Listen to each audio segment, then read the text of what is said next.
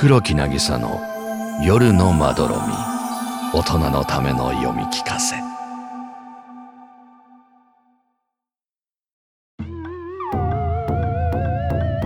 皆さん裏飯や今週も始まりました裏飯フライデーパーソナリティのメンヘラ自爆霊ことバスルームゆりちゃんです。さてお盆も過ぎましたがゴーストリスナーの皆さんはちゃんとお家に帰省できましたか？あるあるですけどお盆用に用意されているきゅうりの乗り物って乗り心地最悪ですよね。帰りのナスはねまだマシなんですけどもまあ行きのきゅうりに比べればという話です。ちょっとナスの方がマシ。っていうきゅうりは細いからもう細い。あの捕まるところもないから乗る方の体感だけが頼りなんですね。で落っこちちゃったらお家にも帰れないしなんかもっといい乗り物はないんですかねあれ。まあせめて100歩譲ってゴーヤがいいなと思ってます。掴む場所がちょっとあるじゃないですか。あのロッククライミングの持ち手みたいなやつがところどころについてるんで、まあ、それでも割とハードめなんですけどもね。はい。ゆりもお盆には一応お家に帰ることにしています。毎日お風呂場の自爆霊としてここで働いているわけですしお盆ぐらいはゆっくり実家で過ごしたいもんということで。そこで今日のメールテーマはこちら。お盆で帰ってきてることに気づいて帰省先でついついやっちゃうことです。皆さん、まあ、それぞれのお家に帰ってえー、生きているご家族が迎えてくれるとは思うんですけど、まあ、姿は見えないし帰ってきてること気づいてくれということで、え、ついついやっちゃったことですね、え、メッセージ来ています。渋谷区にお住まいの浮遊霊ラジオネーム姉ちゃんを除霊すなさん。私は自分の初盆の時家族に気づいてほしくて部屋中でラップ音を鳴らしまくりました。怯えた弟が塩をまきながら悪霊退散と叫んでいたのは今となってはいい思い出です。だそうです、えー、ありますねこれ。すごく同じ空間にいるのに全然気づいてくれないパターンですね。そういう時イライラしてあのついついラップ音を鳴らしてしまうという。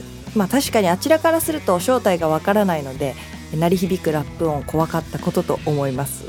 お次は箱根にお住まいのラジオネームしっとりレイコンさん。私は生前食べることが大好きでした。お盆に帰る楽しみはもちろんお供え物。大好物のお蕎麦が備えてあるのは嬉しいのですがいつもお箸がありません。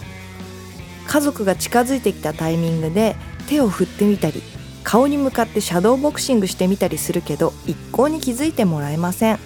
毎年仕方なく熱々のお蕎麦を手づかみで食べています。これは盲点でしたね。あのー、お箸がないっていう。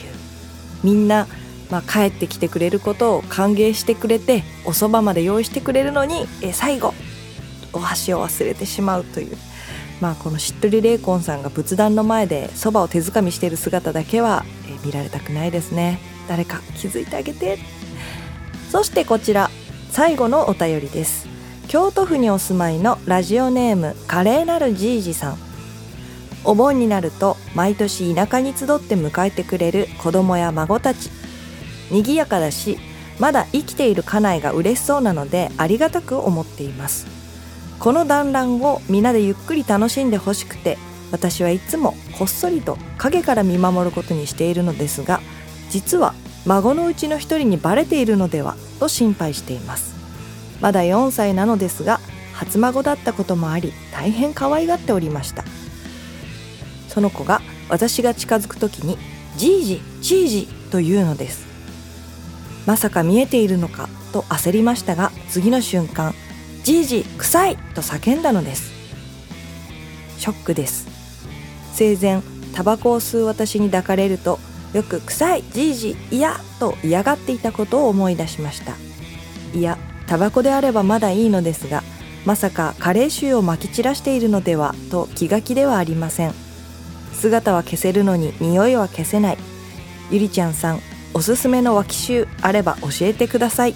だそうです、えー、カレーなるじいじさん、えー、ラジオネームのカレーなるのところは、えー、カレー臭のカレーで書かれておりますけどもえーこれは嬉しいような嬉しくないような。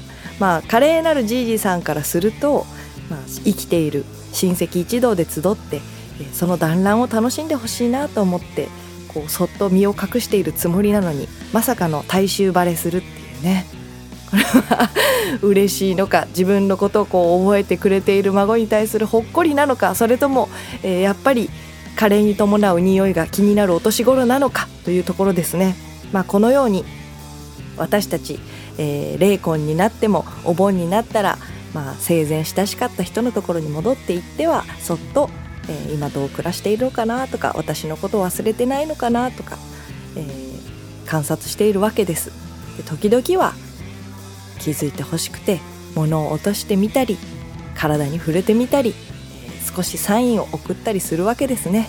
どうか、えーその人たちが怖がらずにあ帰ってきてるんだなとかあそばで見守ってくれてるんだなというふうに解釈してくれたらいいですよねさて今週の「うらめしフライデー」もお別れの時間がやってまいりました、えー今週は「うらめしフライデーの」えー月のプッシュソングとなっています。黒木なぎさの「危機開会」を聞きながらお別れです、えー来週のメールテーマは「幽霊になって一番笑ったエピソード」です。皆さんからのお便りどしどしお待ちしております。それでは裏飯や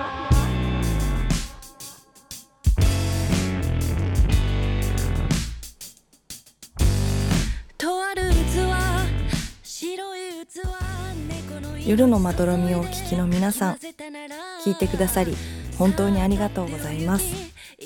黒木渚はこの秋全国ワンマンツアーを行います。ツアータイトルは「危機開会器にまつわるお話のツアーです。9月30日福岡ドラムロゴス。10月11日 KT ゼップ横浜にて開催されます。奇妙に繰り返される器の世界観を楽しみに会いに来てください。ステージでお待ちしています。